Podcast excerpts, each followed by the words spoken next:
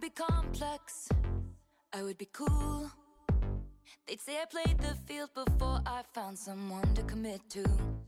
不知道是他们俩有如此的不同，还是说男人跟女人的不同。告诉你，我那些出轨对我来说什么都不意味着。呃，Alicia 就跟他说，嗯，但是我之前的那个婚外情对我来说可是意味着什么的。然后进来就给丽莎说，就说你知道我是如何成为合伙人的吗？就是因为他们需要一个女性的这个合伙人，所以我就成为了合伙人。然后说，当就是门向你打打开的时候，你不要问为什么，你只管走进去就好了。就我觉得这点就是说明，我觉得丹非常的不女。then I'd be the man. I'd be the man. 然后那个女生是一个记者，叫伊藤诗织，她当时被一个就是日本的大媒体的老总性侵了，然后中途醒来，然后看到自己被性侵的时候，他说我没有办法用我的母语喊出不要啊，因为那样在那个男士男性看来，我只是在嗨，大家好，欢迎来到我们最新一期的播客啊、这个已经是我们的第四期播客了。这一期呢，为了响应这个马上要到来的三八妇女节，我们来和大家聊一聊我们啊、看过的、喜欢的这些书本啊，或者说电影中的一些女性角色。我是皮皮。我是星星，然后正好前段时间美国演员工会奖落幕了嘛，然后杨紫琼凭借《瞬息全宇宙》拿下了最佳女演员，然后也成为了其史上第一个主要获得该奖项的亚裔。那你有看这个《瞬息全宇宙》吗？应该是去年资源刚出我就看了，对。对你喜欢这个电影吗？在这个电影获得如此多的好评之后，其实我我觉得前面部分确实还不错，但我也是跟大多数影迷一样吧，我觉得就是结束在两颗石头对话那里就结束就好了，因为结尾我特别觉得没必要，就是为什么所有的就是东亚家庭片，它到最后一定是个美满的结局，就这种母女关系一定要来一个和解，我就觉得非常没有必要。就是我有试图找了一下他们的这个编剧和导演的一个背景，就我有看到他们的导演其中之一是叫关家勇，其实应该也是一个亚裔或者华裔，但是他其实啊、出生于美国，一直以来无论是他导演还是编剧的著作，也是一些就是完全很美国的片子，就所以说其实他长着一张亚洲的脸，但我感觉他和亚洲就是完全的不沾边。当时看完这个电影的第一感觉就是啊，就是我觉得他对里面这种亚洲家庭的描写都非常的符号化以及刻板。前段时间就在这个电影之前有一部动画片叫做《青春变形记》，我觉得他们其实是有异曲同工之处的。就是家里有一个非常暴躁、非常不通人性的母亲和一个想要反叛的女儿。对对对，而且在这个电影里面，就是又感觉到啊，这个女儿的性取向更顺应了一下现在的一个时代，然后她是一个同性恋，然后母女的关系就是一定特别的不好。对，然后母亲呢，其实又默默的没有自我，付出了特别多，然后女儿就是都不理都不理解。对，而且就是感觉好像亚裔来到了美国，不是开一个餐馆，就是开一个洗衣店，然后肯定是随之而来会有很多税务的问题。税务问题这个太黑了。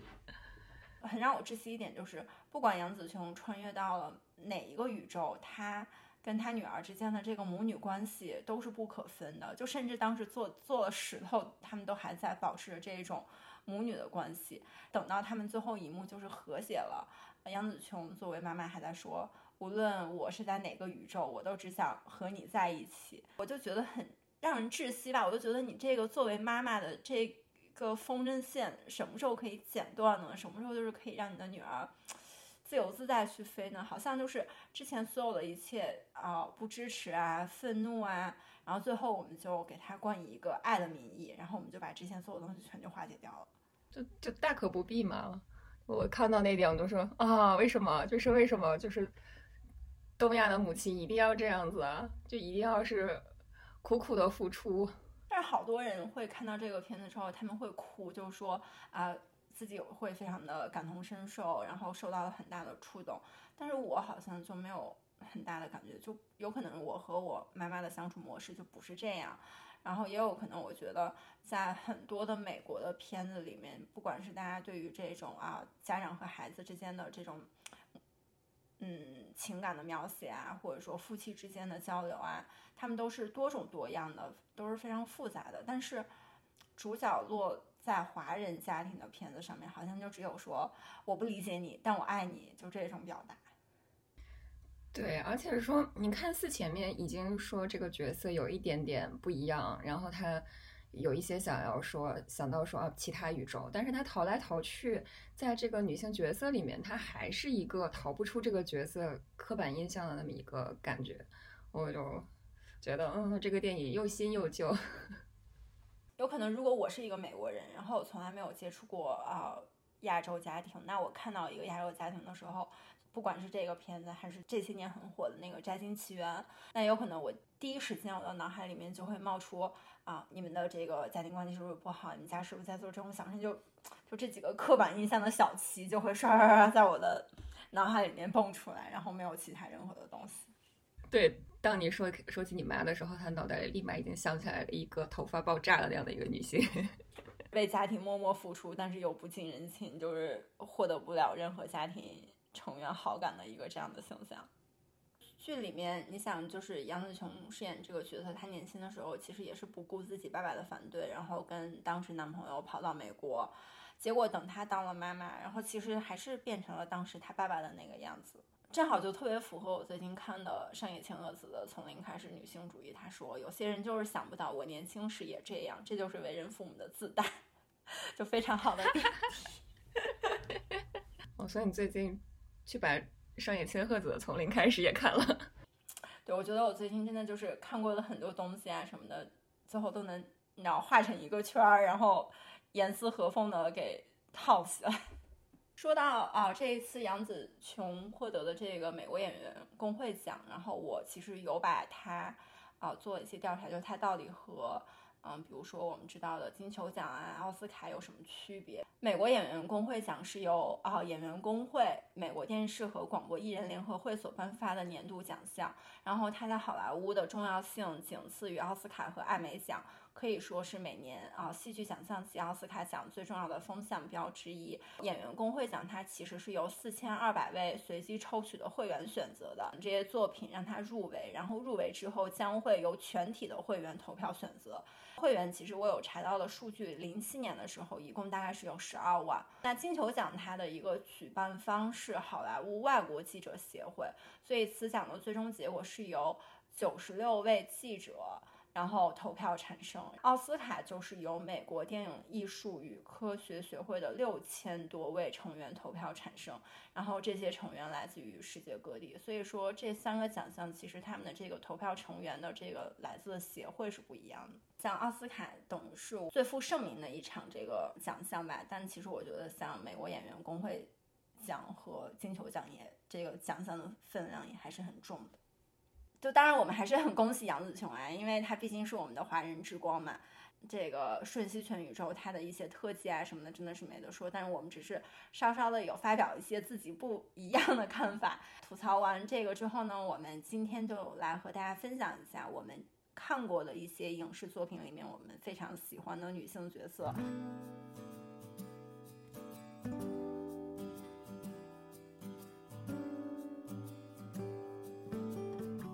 对你，你刚刚说这个角色的时候，我想到我们俩肯定都看过的是那个一个律政美剧，叫《傲骨贤妻》The Good Wife。剧我记得特别清楚，我大概一零年看这部剧的时候，我还和你有讨论过，是吗？我不记得。我记得当时是通过微博还是什么，因为你的专业是法学嘛。当时我看的时候，因为它正好也是个律政剧，我说，哎，我最近看到一个特别好看的美剧，叫《傲骨贤妻》，然后你说，啊，你也在看什么的？我我想起来的是，我刚开始去律所实习的时候，拍了一张那个办公室的照片，然后你还跟我留言说，啊，你就已经开始这个 傲骨贤妻的之路了吗？我说，嗯，对，我们的印象都是零零散散的。其实傲骨贤妻看完已经很久了，然后，嗯，她女主 Alicia 嘛，就是我们大家都知道说她最开始的这个剧情是她丈夫出轨且犯罪，然后她。不得已又重新回到律所开始职业的这么一个故事，啊其实我一直不喜欢这个角色，跟我理想中的这种职业女性相差很远。就她一开始就是一个圣人，她又包容她出轨的丈夫，然后又操持家里，然后还要出去赚钱。她后来的很多表现都会觉得她有一些古板，虽然她专业很厉害，但你因为跟就是里面。呃，律所的其他一个女合伙人，就戴安相比，那戴安一定是我更喜欢的一个女王形象，又干练，然后又又又帅气。那所以你喜欢这个剧是喜欢这个剧作为一个整体，而并不是说很喜欢丽莎这个角色。嗯，对，我觉得更多是也是刚开始看是因为专业，而且它里面对美国这个律师的描写虽然有一些夸张的成分吧，但还是没有过于美化。我其实，在这个剧里面，我喜欢俄丽莎是胜过戴安的。像当时 Peter 啊，因为就是朝气这样的一个丑闻，然后入狱，他又不得不出来工作的时候，他显得很冷静。但其实我觉得他内心是有挣扎过的。但只是他还有两个就是已经处在青春期的小孩儿，他一切冷静的这个选择啊什么，就会表现是他不得不做出的。就是他必须要回到一个很正常的状态，然后去扛起这个家。他有可能半夜会在自己的床上痛哭，但是第二天到来的时候，他一定是要以一个妈妈，或者说以一个这样就是啊工作者的身份去出现在这个社会上吧。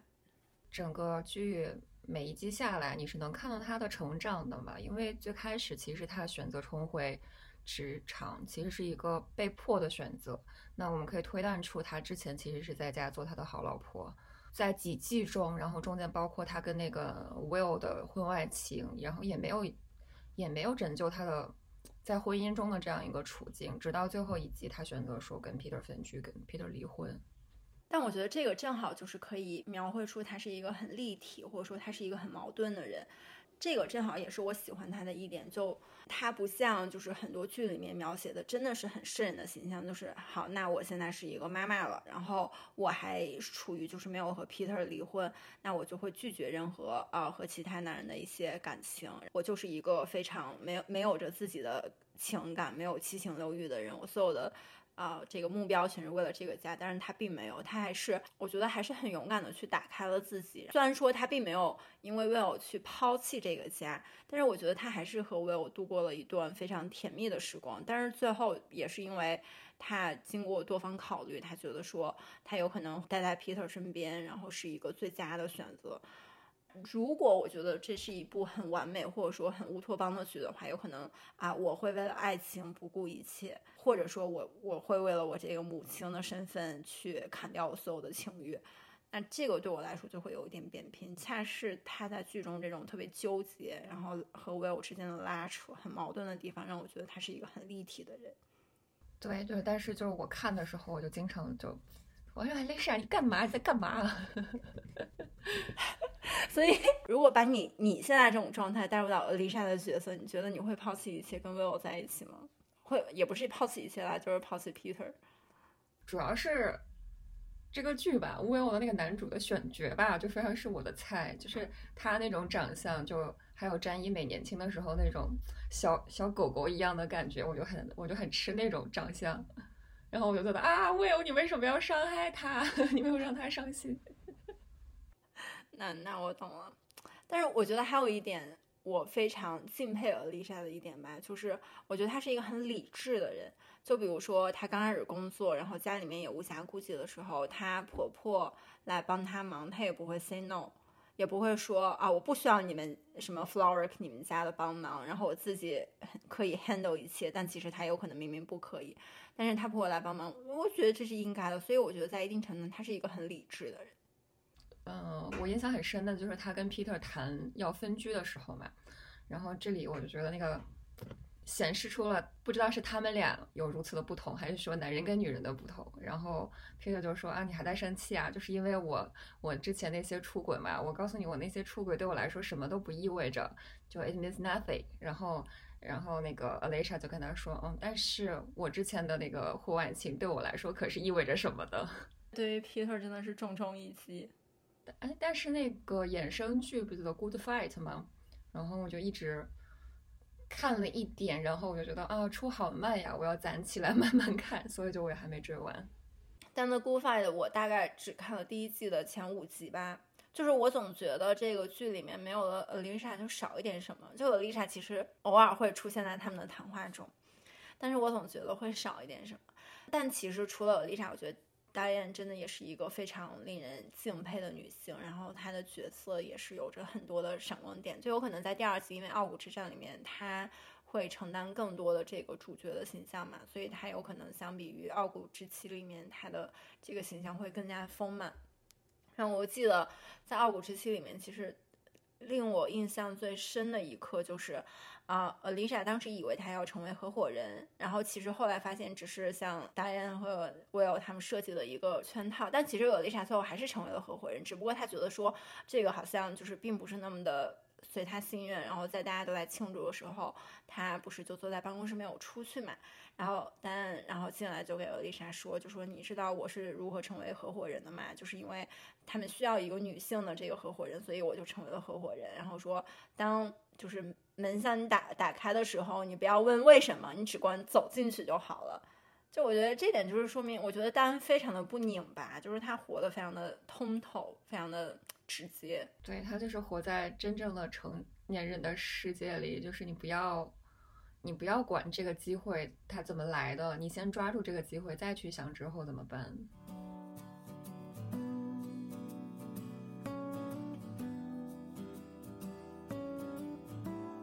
我们说下一个，其实，嗯，我不能说我喜欢那个女性形象，但是因为正好我们一开始不是说到了瞬息全宇宙嘛，然后最近这个微博上。大家都在吵这个杨紫琼和凯特·布兰切提呃切特的 CP，就是这个夺奖的热门候选人，就都觉得说不是杨紫琼就是凯特。凯特·布兰切特那部电影叫做《塔尔》嘛，但其实那个电影里面那个形象，她叫 Lady Attar，我其实很很讨厌，但是整个电影我觉得非常有意思。就你看了吗？我大概看了一半多吧，小一半吧，应该是看到他回到那个。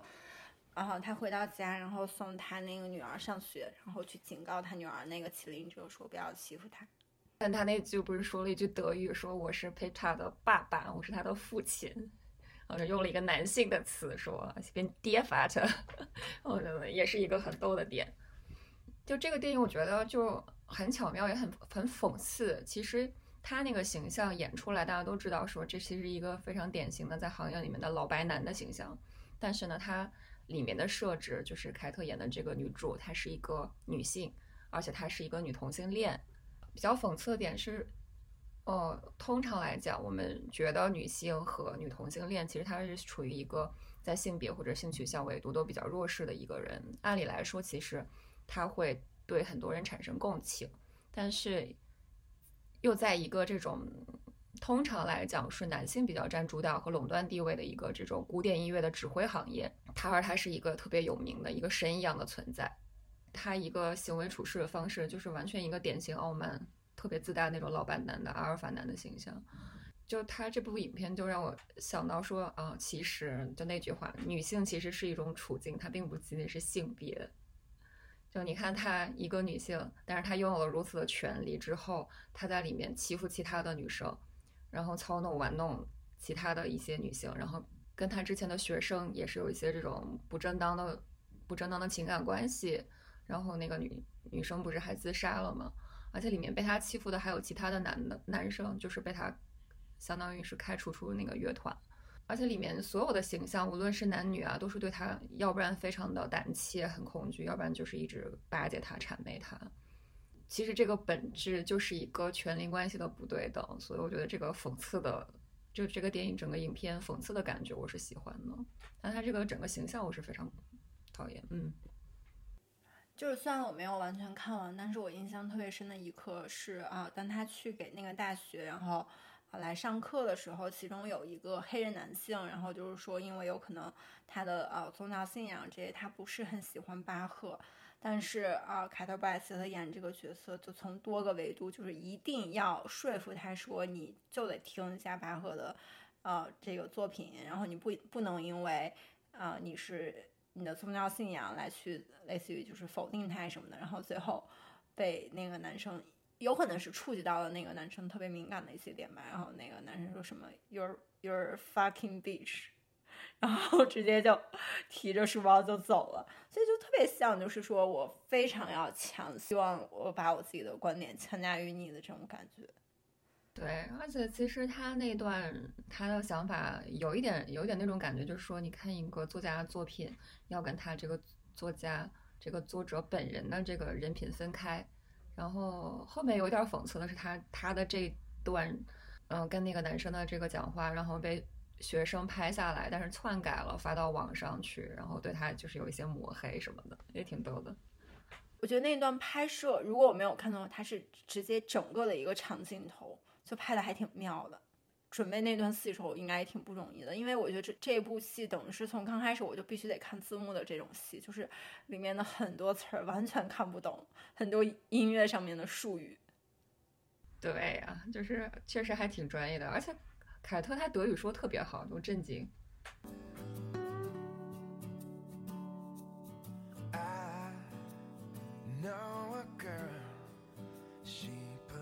那其实说起凯特布莱切的我。二零二零年吧上映的这一部《美国夫人》还是我挺想推荐的，我不知道你看了没有？我看了一些，就是我看到他们开始各个流派，就是呃关于堕胎的开始有斗争的时候，我就没看下去了。它其实主要讲的是上世纪七十年代的美国为批准平权权利修正案，也就是简称 ERA 而进行的斗争。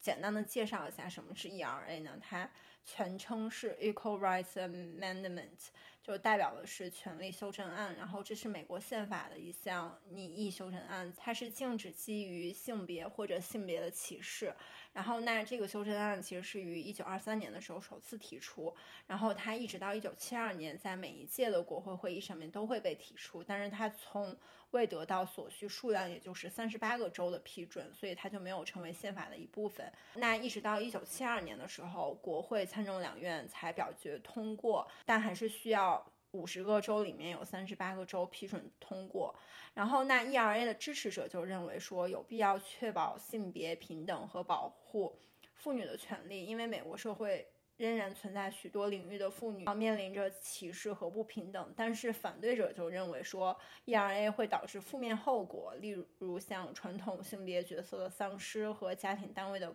破裂。然后，那当时反对者的领导者，也就是凯特·布莱切特饰演的 Phyllis Schlafly，然后就有一个很明显的口号或者说观点，就是说，啊，如果男女平等的话，那我们女性是不是也要上战场去打仗？然后，因为当时七十年代嘛，然后就正好是处于美苏冷战，然后越南战争的时期，所以这一点就可以非常好的击中这些反对 ERA 女性的心理。那这部剧其实最大的一个冲突点就是女权主义为获得 ERA 的批准付出的努力，然后和以 s h l a f l y 啊为代表的反对女权主义者试图阻止它通过的故事。然后其实有一个背景故事，就是说，其实这个法案最后在一九七八年的时候，并没有得到三十八个州的批准，所以国会嗯批准延期到一九八二年，然后一直到一九八二年，只有三十一个州批准了。当时是有三个州没有批准，四个州撤回了，然后所以就没有被写入宪法。然后一直到一七年，然后内华达州才批准。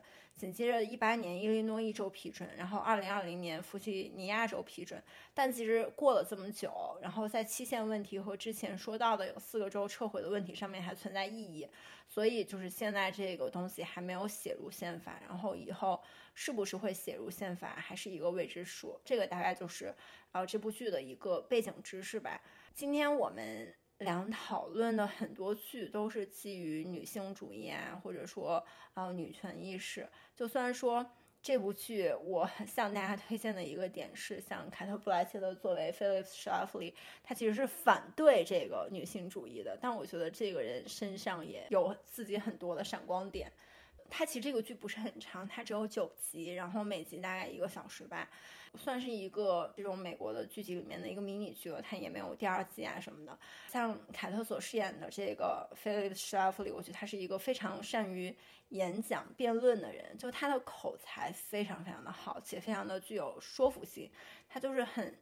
善于循序渐进的去描述一些事情，表达一个观点，然后他对一些观点的切入口特别好。就比如说，刚开始他要集合家庭主妇去反对 ERA，然后他是这么说的：“他说，今天我们要讨论一个威胁，对美国传统家庭的威胁。”这个威胁就是女性解放运动的威胁。我要说清楚，就我并不反对女性获得成功，我并不反对女性要离家工作，那是他们的选择。但是我反对一小股精英团体打击主妇、女权分子，特别喜欢说他们想给女性选择权。但如果你想选择做全职妈妈，那你肯定是有问题的。如果你不觉得被奴役了，那你就是愚蠢、不明事理。事实上，你甚至算不上是个人。事实上，女性解放运动就是一种很消极的生活态度。它告诉女性姐妹，生活对你不利。你早上醒来，别想着找工作，就算找到了，这工作也不好。你找到了好工作，也别想晋升。如果你结婚了，你老公会拿你当仆人。婚姻充满了脏尿布和脏盘子。然后他还拿到那个 Betty 写的那本女性奥秘的书，写到说，婚姻是舒适的集中营。然后如果你逼女性去工作，结果就是女性会发现自己做两份全职工作，他们会精精疲力尽，非常痛苦。然后我就发现他在说这句话的时候。她不就是一个女性主义者吗？就比如说刚开始的一些观点，就是说她并不反对女性获得成功，并不反对女性离家工作，然后她还同意说啊，如果你让女性去工作，女性就发现自己要做两份全职工作，所以她也肯定说，其实家庭主妇或家务劳动这份角色也是一份工作。然后她其实是在反驳那些非常激进派的女权主义分子。在二战爆发的时候，她在华盛顿大学学习的是政治科学，然后他晚上做炮手和弹道分析员。电视刚开始的一幕是他去做客那个保守观点这个就是电视秀吧，然后他还会在电视上发表一些啊，美国是否要和苏联达成某一些协议，来进行一些观点看法的发表。对我前几天还跟就是我另外一个朋友说，我说现在的这个女性主义内部的各个阵营吵架，怎么就是几十年来一直是这样？然后他说他也提到美国夫人嘛，说对啊，他们七十年代就是这个各个阵营在打架，就跟今天提到的观点其实还是一模一样。这也是为什么我想给大家推荐这部剧，就是说，呃，我们不一定需要通过抒情啊什么的，只看到一种声音，其实你可以从。所谓的那些女性主义的反面保守派，去看到怎么样才是有可能是更温和，或者说另外一种形式的女性主义。对，哎，但是有时候还是会说，会我自己会觉得说，天哪，几十年过去了，我们还是各打各的，就是没有一个统一战线，就是大家还是在内斗，内斗花了很多力量。其实看完这个剧之后，我正好这两天有看那个。啊啊，RGB 的一个传记，然后它其实也就一个半小时，很快就看完了。我觉得就可以很好的去当做一个美国夫人的补充材料。是哪一个 R B J 的？就成为大法官那部吗？就是它好像只有一部，就是纪录片吧，然后就叫 RGB，应该是。嗯，那个我应该是二零年看的，我觉得非常的非常的鼓舞。就你 RGB 本本人。他自己其实为了女性的整体权益做出了特别多，但他其实个体的选择，你又会觉得说他，他也建立了家庭，生了孩子。让我印象很深刻的是，有一个丈夫，然后他的妻子是因为生产的时候最后羊水栓塞，然后去世了，然后那个丈夫等于是就变成了单亲爸爸，然后一直在抚养着他们的孩子。然后过了一段时间之后，他又觉得说，我应该全程去培养，这就是去陪伴这个孩子的成长，不想去工作，所以他就要去申请关于就是这方面的一个政府的补助金。但是当时这个政府就说，因为你不是母亲，我们这个是只提供给母亲，所以你没有嗯资格去获得这样的一笔赔偿，或者说每个月的一。一笔补助金，所以他又找到了当时还在任律师的二级 B，然后帮他打这个官司。就是说，其实我们所说的性别不平等，并不是只是女性的性别不平等，其实往往在某一些事情上面，男性的性别也是受到歧视的。然后，所以啊，二级 B 帮助他打赢了这个官司，然后同时等于是像是一个里里程碑吧，然后就修改了这方面相应的法律，只是以后就是说。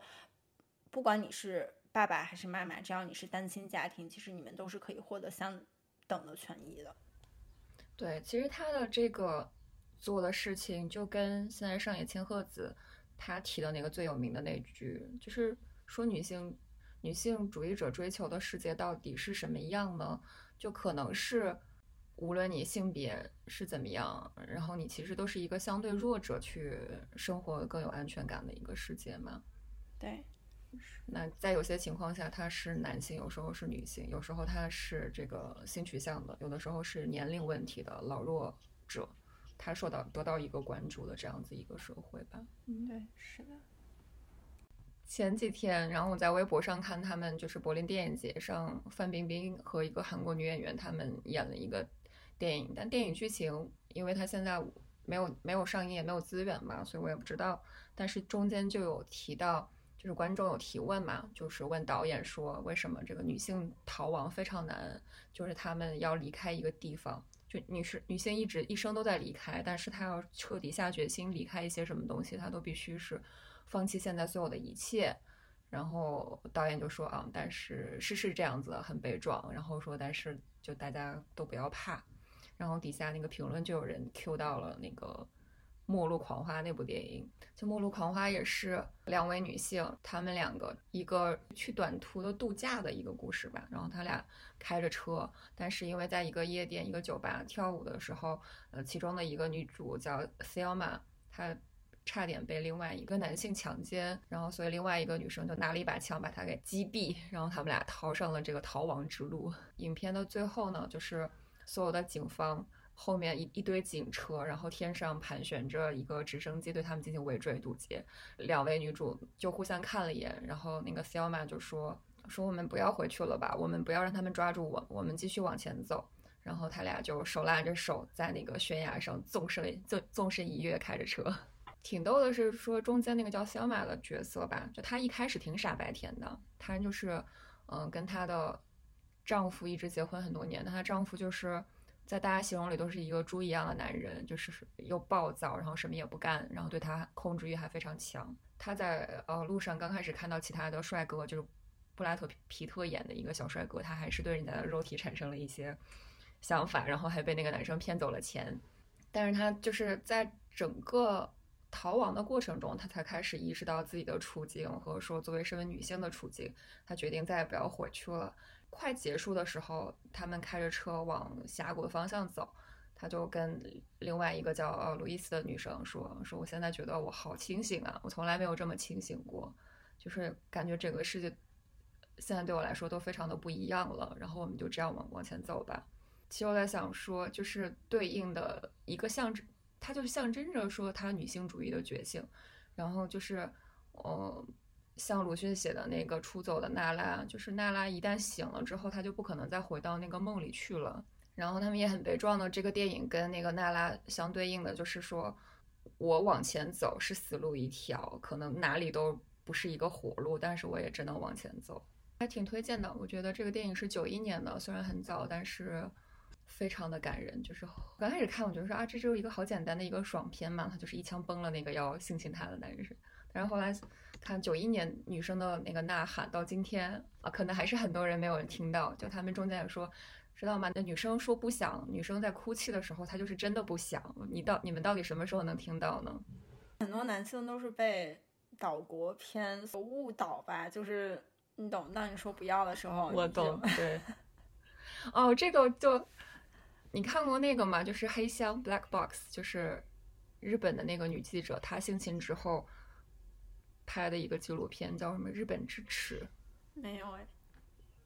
好像那个女生是一个记者，叫伊藤诗织，她当时被一个就是日本的大媒体的老总性侵了。然后她在那个纪录片里，我印象特别就是特别震撼的是，她她中途醒来，然后看到自己被性侵的时候，她说：“我没有办法用我的母语喊出不要啊，因为那样在那个男士男性看来，我只是在。”欲拒还迎，我只能跟他用另外一种语言，用英文喊 fuck off，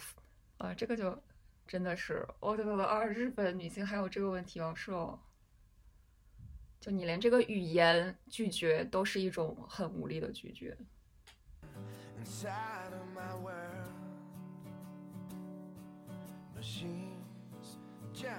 欲望都市应该是每个人都有看过的吧？是的。而 以往都市，我现在有时候刷小红书，他还会给我贴，就是给我推他们的 cut。我其实欲望都市是很多年前有看，然后电影也有看，但我觉得我真正的喜欢上这个美剧吧，就是电影部分除外，喜欢上还有那个最新的这些剧集除外，喜欢上美剧是我去年回到上海之后，我就觉得，哎，每天晚上睡觉前刷个一集，然后喝点红酒，刷个一集的，还还挺，就是算是一个。嗯，睡前仪式感吧，还挺放松的一件事情，也是我觉得去年开始，我对这里面的几个人物有了一些重新的认识。之前看就总会觉得，哎，这是一部爽片儿，或者说有很多地方都不理解。但是因为这些年，不管你是在美国生活啊，还是说自己的这种思想上面有一定的成长，我就觉得，嗯，看这部剧就会有一些新的认识。比如说对那个女主的看法，你有什么改变吗？我其实之前是无感的，就是我觉得四个女主角在我看来就是没有任何感觉，就是你会觉得 Samantha 是一个很酷的人，Miranda 她是一个职场女性吧，Charlotte 就是一个非常典型的这种美国中产阶级的一个非常 housewife 类的这种完美人设，然后 Carrie 就是 Carrie's Carrie，如果让大家在网上做一个投票，Carrie 绝对是一个最不讨好的人，在这四个女主角里面。但是我看完之后，其实我觉得 Carrie 是我最喜欢的一个角色。首先，我觉得 Carrie 是这一个团队的核心，就是如果这四个人里面没了他，我觉得其他三个人两两都凑不到一块儿。有可能 Charlotte 会觉得说 Samantha 是一个太过放荡的人，然后他有时候在这种 Saturday brunch 里面说的一些话，就觉得 You 就是你怎么能这样说呢？我们正在吃着饭。Miranda 跟 Samantha 也感觉有点处不到一起，就是他们感觉就是不太，不太是一个世界的人。但是 Carrie 就像一个粘合剂一样，把这四个人全部粘在了一起。而且其实你看，就是在每一个剧集剧集里面，Carrie 打打电话打的是最多的。就不管是 Miranda、Charlotte 还有 Samantha，他们有事情，他们全给 Carrie 打电话。Carrie 就是从来不会评论别人，就他总会觉得说啊，我们要想出一个办法去解决你的问题。而不像就是 Samantha 吧，有时候就是说你出现一些问题，我不太在意，就是 I don't care。然后尤其有时候像 Miranda 她妈妈去世的时候，Samantha 也是这种，就是嗯，那好，只是一个人去，就虽然他很 detached 的感觉，对，就是他肯定是会有一点点难过，但是他就是下一秒就是觉得说 OK，就和我没什么事儿。然后 Charlotte 吧，我是觉得他有时候会稍微有一点点装。他感觉就是只有自己的事情才是最重要的，然后一直都是在滔滔不绝的说自己的事情，而且，嗯，其实对我让我觉得最印象深刻的一点是啊，Carrie 在就是当时他知道他的房子他需要首付首付，但是他却没没有钱的时候，他又在找寻每个就是看每个人的目光，但是看到 Charlotte 的时候，Charlotte 目光就是会躲闪，就是虽然说最后他还是帮，就是把好像是把自己的这个钻戒卖钻戒。对，卖掉了帮助凯瑞，但他第一反应就是会躲闪。然后摩兰大吧，就是他会有一些这种妈妈辈的感觉，就是他会很容易去评判一个人，或者说去教育别人，然后有时候也会把自己的一些想法强加于别人身上。尤其当凯瑞说啊，他他要和 Mr. Big 就是和好的时候啊，或什么的时候，摩兰达就说啊，那你哭的时候不要来找我，你你忘记了你当时是怎么哭的了吗？其实也很清醒，就是他提醒的也很对，但是确实就是我觉得在朋友里面，你一直在扎着别人。不可否认，他确实是一个工作能力很强，然后也是一个对于感情进得快、抽离的也快的人。然后他是一个很理性的人。有时候我感觉朋友之间，就是你需要的不是一个随时提醒你要往后撤的人，而是需要一个就是给你加油鼓气的人，就像怎么那那样。往前冲吧，我给你兜底。对对，就类似于这种，就感觉是哎，这样什么事儿都不是事儿这种感觉。哎，你知道我看我看那个《欲望都市》有一种特别奇怪的感觉，就是我又很喜欢看，但是我每次看我觉得，哎，这什么美剧？这不就是韩剧吗？那成天扯一些这些，但是我就看的时候觉得好好看。而且其实我有看到网上有一些对 Carrie 的吐槽，就是说，嗯，他不会理财，然后他在感情中，尤其说。他和 Aden 的这段感情，就 Aden 对他有多好多好，但是他其实一直还心心念着 Mr. Big。然后当 Mr. Big 结婚的时候，已经结婚了，他还就是插到别人的婚姻里面做破坏，就类似于这种事情。但是我觉得就是。好像观众的要求总是在以一个圣人的要求去要求这个角色，但是有可能在现实生活中，比这样的人糟糕的多到哪儿去了？就是我觉得他在我面前是一个活生生的形象。对的，而且就我我看他的时候，我上大学，可能大一就开始看了吧，所以我那会儿十几岁，不到二十岁，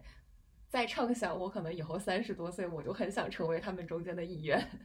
我就幻想说啊，三十多岁的女生，那每每个周末吃 brunch 应该就在谈论这些话题吧？想多了。你现在也是一个三十加未婚的状态，你觉得你会更像哪哪个角色呢？我觉得可能还是会更像 Carrie 吧，时而清醒，时而纠结。但我可能没他那么会为恋爱苦恼的一个人。但是你不会像其他几个人一样，就是感觉是非黑白都特别分明的那种感觉。嗯，不是，就我肯定没有 Samantha 那么酷，那么清醒，那么容易抽离。然后，但我肯定也不像 Charlotte 那样是个好人。而且，其实，在 Charlotte 就是说，她跟她第一任丈夫没有办法就是生孩子的时候，然后她和 Samantha 他们闹了一些矛盾，然后她又决定说，那我要不要回归到我之前的这个交际圈？她就跟她之前那个交际圈的那些所谓的好朋友们吃饭，就感觉那些人怎么变得就是。就是他们都好假，所以说当 Shara 以为他自己还是属于就是非常的 lady 的那种感觉的时候，他其实已经不知不觉的被自己的身边的这群人影响了，他已经变成了周围这一群人。但他们 lady 的也太 lady 了。其实我觉得有时候这个就是美国中产阶级的一个非常很代表伪，很虚伪的地方。对，很虚伪的地方。对，是的。其实有可能你掀起他们的裙摆。怎么讲？所有肮脏的事情全在下面，有道理。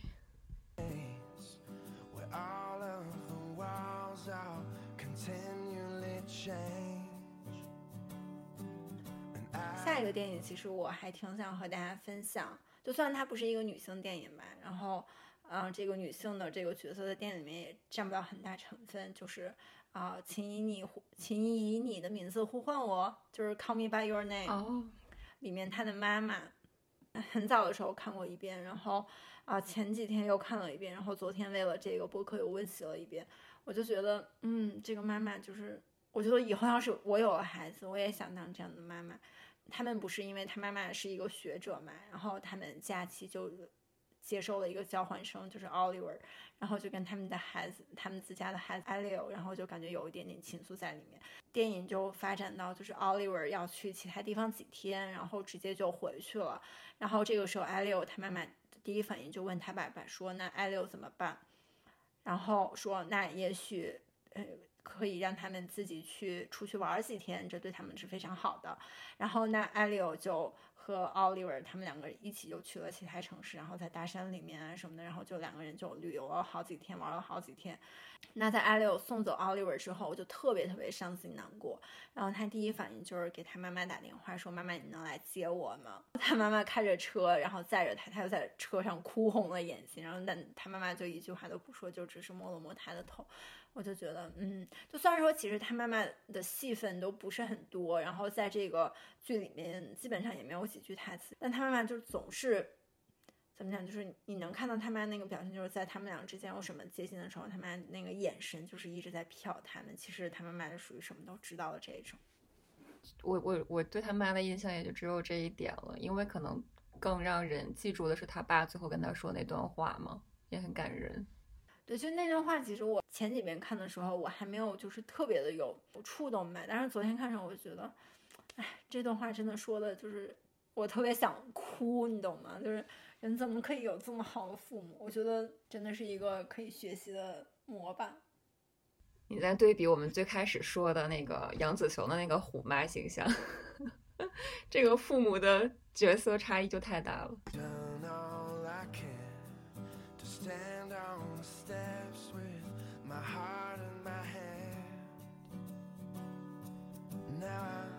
我今天整个把黄阿丽在 Netflix 上面的三个脱口秀，三个都看了，对，都看了。啊，我之前是你是你是就是同一个时间段看完了三部是吗？我之前是有在那个 B 站，然后时不时看一下，但是特别搞笑是我没有完全看完，是我记得当时我就在那儿看，你知道，就是黄安丽的这个脱口秀非就是非常的黄暴，然后我正看的时候，我爸就从后面走过来了，然后我就只能暂停。然后我爸说：“你看的这是啥？”我说：“啊，是一个脱口秀。”然后我就不敢就是继续，你知道吗？因为有字幕，你就感觉这种东西就是随时，就是你完全不能让父母站在你的身后看，因为就随你就不知道下一句他会讲什么。然后，但是我今天因为这个，我就是把他的三集又整个看了一遍，我就觉得感慨还是还挺多的。而且就是看到了他他的成长史和他这个婚姻的破裂的必然的过程。对他这三个脱口秀正好是在一六年，然后一八年，还有二零二二年，基本上也是二零二二年左右离的婚吧。嗯，前而且前两个都是她怀着孕的时候，一胎和二胎的时候。然后像他第一部的时候，他就说怎么样去进入到一段这个关系里面，然后那怀第一个孕的时候是怎么样的。然后第二段的时候，他就会说那生了第一个孩子之后，这样就是主要是围绕他这种。新手妈妈的感觉，然后第三段的时候就有说到夫妻俩，其实他对孩子的育育儿什么的，就已经基本上没有提了。然后他又在说到结婚后生孩和生完孩子后夫妻两人的一些改变啊什么的。对，看完那个大家说这还不离婚，然后后来果然离了。那你觉得这还不离婚是因为她丈夫他们家她签了那个 prenup 婚前协议吗？如果他段子里说的就百分之百都是真实的话，那其实他对她的婚姻已经看得非常透彻了嘛。就是这个丈夫基本上在这个婚姻里面就没有什么贡献的。他那个最经典的就是说，那我觉得我也想有一个老婆呀。就是如果有一个老婆，我也是会成为一个非常成功的人的。而且他第一部还是第二部里面有一个特别逗的，就是说，其实我最大的梦想根本不是成为一个独立女性，I don't wanna lean in, I just wanna lie down，就特别讽刺说，我本来想勾搭一个金龟婿，然后就成就就躺平成人生赢家了，然后发现他欠着债，我还得出来被迫当独立女性。对，然后他就说，前段时间我们共同买了房子，然后交钱的时候发现，我这个哈佛商学院毕业的老公竟然还背着七万元的债务，而我。用辛苦上电视挣来的钱还清了所有的债务，结果最后呢是他设计了我，而不是说我费尽心思去让他求婚于我结了婚。然后就说，嗯，他到底是怎么做到的？有可能因为他上的是哈佛商学院，专门从事脑力犯罪的地方。所以还是婚姻里面男的比女的算得清楚。关键是我觉得他整个这个系列特别精彩的一点是，他在第三季最后他就说。啊，你看，其实我老公真的是一个很聪明的人。然后认识他的时候啊，我比现在重十八斤，然后长着痘痘，一无所有。他就像抄底。然后现在呢，如果我们离婚的话，那就是高价抛售了。然后就是说，嗯，我的丈夫现在正过着黄阿丽自己给自己设想的生活。所以呢，当黄阿丽在拎印的时候，她的丈夫正在拉一档。他。所以最终的结局是她成为了她想嫁的人，而且我不知道是真的还是假的。传闻不是说他们签了那个婚前协议吗？对。那其实她现他们现在离婚的话，她丈夫也得不到什么。她最近不是有一本书，还是就是这类似于这种日记什么的，写给她女儿的。然后就是说，你看你妈妈结婚前，然后呃，类似于你爷爷奶奶，然后让你妈妈签了婚前协议。其实他们的意思就是说，你看吧，我们还是不相信这个狗婆娘。好真实又好露骨。其实我觉得，在黄阿丽刚开始就是说她想当一个家庭主妇，然后她想来当的时候，她其实打心里面她不是一个想来当的人。如果她打心里面就是一个想来当的人，她就不会出来去说脱口秀，她不会有一六年这么精彩的部分。就我觉得整个一六、一八、二二年这三部来说，呃，中间的一八年这部分。就是 O OK 吧，其实我觉得比较最精彩的是一六年，然后第二精彩的是一二二年这一部分，就你能看到七，也可能中间那个是育儿，然后你就能看到七年前后婚姻对于一个女人的改变，婚姻家庭育儿对于一个女人的改变，主要是他的这个段子和他自己的经历严丝合缝的非常非常配合。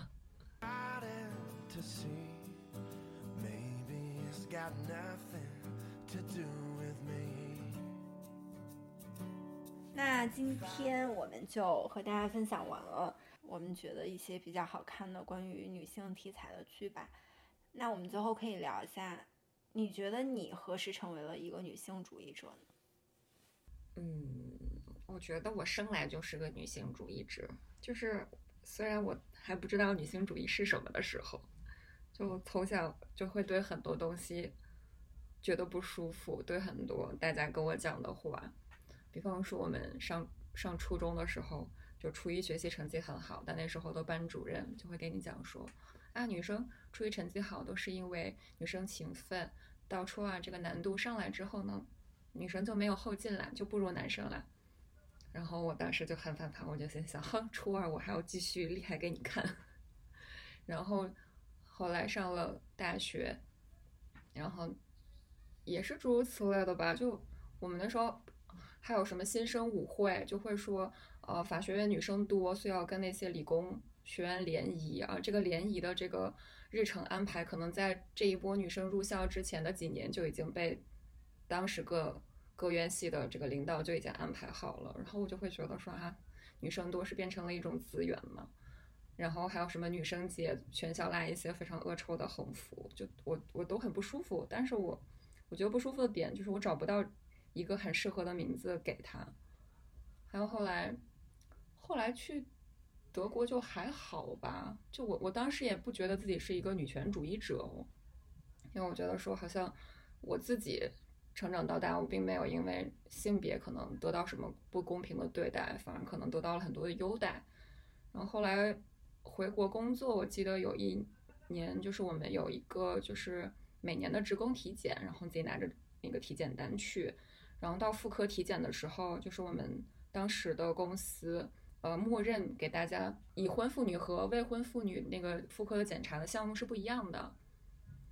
然后说，如果是妇呃未婚妇女，你想要去呃进行一些，比如说内检啊之类这种侵入式的检查，你要自己付那个钱。然后当时。呃，我们就在群里跟大家探讨了这个问题。然后当时有一个年稍微年长一点的女士女女女性就跳出来说，就本来就是应该这个样子呀。然后我就觉得啊，原来女的跟女的之间的想法会如此之不同。然后后来因为开始听随机波随机波动，当时那个叫剩余价值，然后又开始看一些书。我们都是随机波动最早的一批粉丝。对，然后又开始看一些书。而且可能之前波伏娃那个第二性我看的比较早，但是没有把它跟自己的生活有特别多的联系。然后慢慢慢慢的就是觉得哦，原来我这些不舒服，我这些思考的点，其实它都是女性主义提出来的问题。嗯，那你呢？我举一个例子吧，因为啊，我妈妈打我很小，大概几个月的时候吧，我妈妈就决定不上班，然后在家照顾我。所以其实在我记忆里面，我妈妈一直是一个家庭主妇。但是从小到大，我从来没有觉得说家庭主妇是一个怎么不好的东西，或者说啊，我们家是不是啊，因为只有我爸爸挣钱，所以我妈妈应该是处在一个比较弱的地位。但是我从来就是没有过这种感觉，我一直觉得我妈妈是一个很伟大的人。我就记得有一年的这个母亲节，我还专门写过一篇就是微博吧，我就说，我说其实我的妈妈跟婆。跟我婆婆是两种完全不同的女性。我妈妈自打生下我就没有再去工作，然后生活的重心一直围绕这个家。每天回家桌上就准备好热腾腾的饭菜，然后早晨推开门轻轻叫早。多晚回家坐在沙发上等我的那个人总是我妈妈。但是我婆婆就是在职场上极为出色，然后这几十年从无一天迟到缺勤，会。为了目标无条件努力付出，做事勤勉完美，做决定果断，然后性格积极乐观，无论发生多糟糕的事儿，在他口中永远听不到消极的话，从不会怨声载道。我说，我想也因为是我婆婆的言传身教，才使刘同学成为一个情绪稳定、从无负能量输出的人。而我妈妈对我的影响，让我觉得我是一个心思细腻、活泼开朗的女孩。但他们有一个最大的共同点，就是对我们的爱是最厚重且无条件的。所以，无论是回归家庭的妈妈，还是在职场中打拼的妈妈，我都觉得你们是最棒的。我记得当时母亲节，我有写过一段这样的话，然后我觉得真的是出自我的一个。就是我没有，我觉得我没有丝毫的，就是什么去美化啊什么的。我记得很早的时候，我那时候高中吧，然后那段时间我表弟是会每天来我们家吃饭，然后我们就会在饭桌上面讨论起一些事情啊什么的。然后虽然说我妈妈是一个家庭主妇，但是我觉得我妈真的是一个很博学的人，不管是在政治上面还是地理啊什么上面。然后有一次我们就在饭桌上讨论问题，然后我表弟就说：“哎，大姨。”然后他就对我大对我妈产生一种很鄙夷的，就是说：“哎，你只是一个家庭主妇，你懂什么？”就说你肯定什么都不懂。我当时第一反应就给我表弟说：“我说你你滚出去！我说这是我们家，不是你家，你给我出去！”我当时在。当时我表弟只是上小学吧，然后小学这种，然后我直接就对他大怒，因为我觉得你不可以这样鄙夷我妈妈，因为在我心中，我不觉得家庭主妇是一个啊没有职业的人啊或什么的。然后，而且我记得小学时候，不是大家都会问你说你以后的。理想是什么呀？然后什么的，或者说会拿英语说，哎，你妈妈是什么工作？你爸爸是什么工作？我觉得我都特别自豪，骄傲说，我说，I want to be a housewife. My mom is a housewife，就是类似于这种，从来都不会说，哎，我妈没有工作什么的。所以就也就像你说，就是那个时候你好像不太会为你的这种想法去定性，但是直到说这些年你慢慢接触到这些东西，你就会觉得，其实每一个女性她都有自己的选择。只要是他可以就是做好自己的这个选择，且这个选择让别人得到尊重，我觉得这，我觉得每一种人他的选择都是最佳的，就是这都是他们都是一个非常忠于自我的女性主义者。那好，那今天就是我们在这个即将到来的妇女节和大家分享了我们喜欢的一些电影，然后我们喜欢的一些女性角色，以及我们对女性。主义者的一些自我的理解吧。那希望大家可以喜欢这期播客。然后呢，我们下期再见喽，拜拜，拜拜。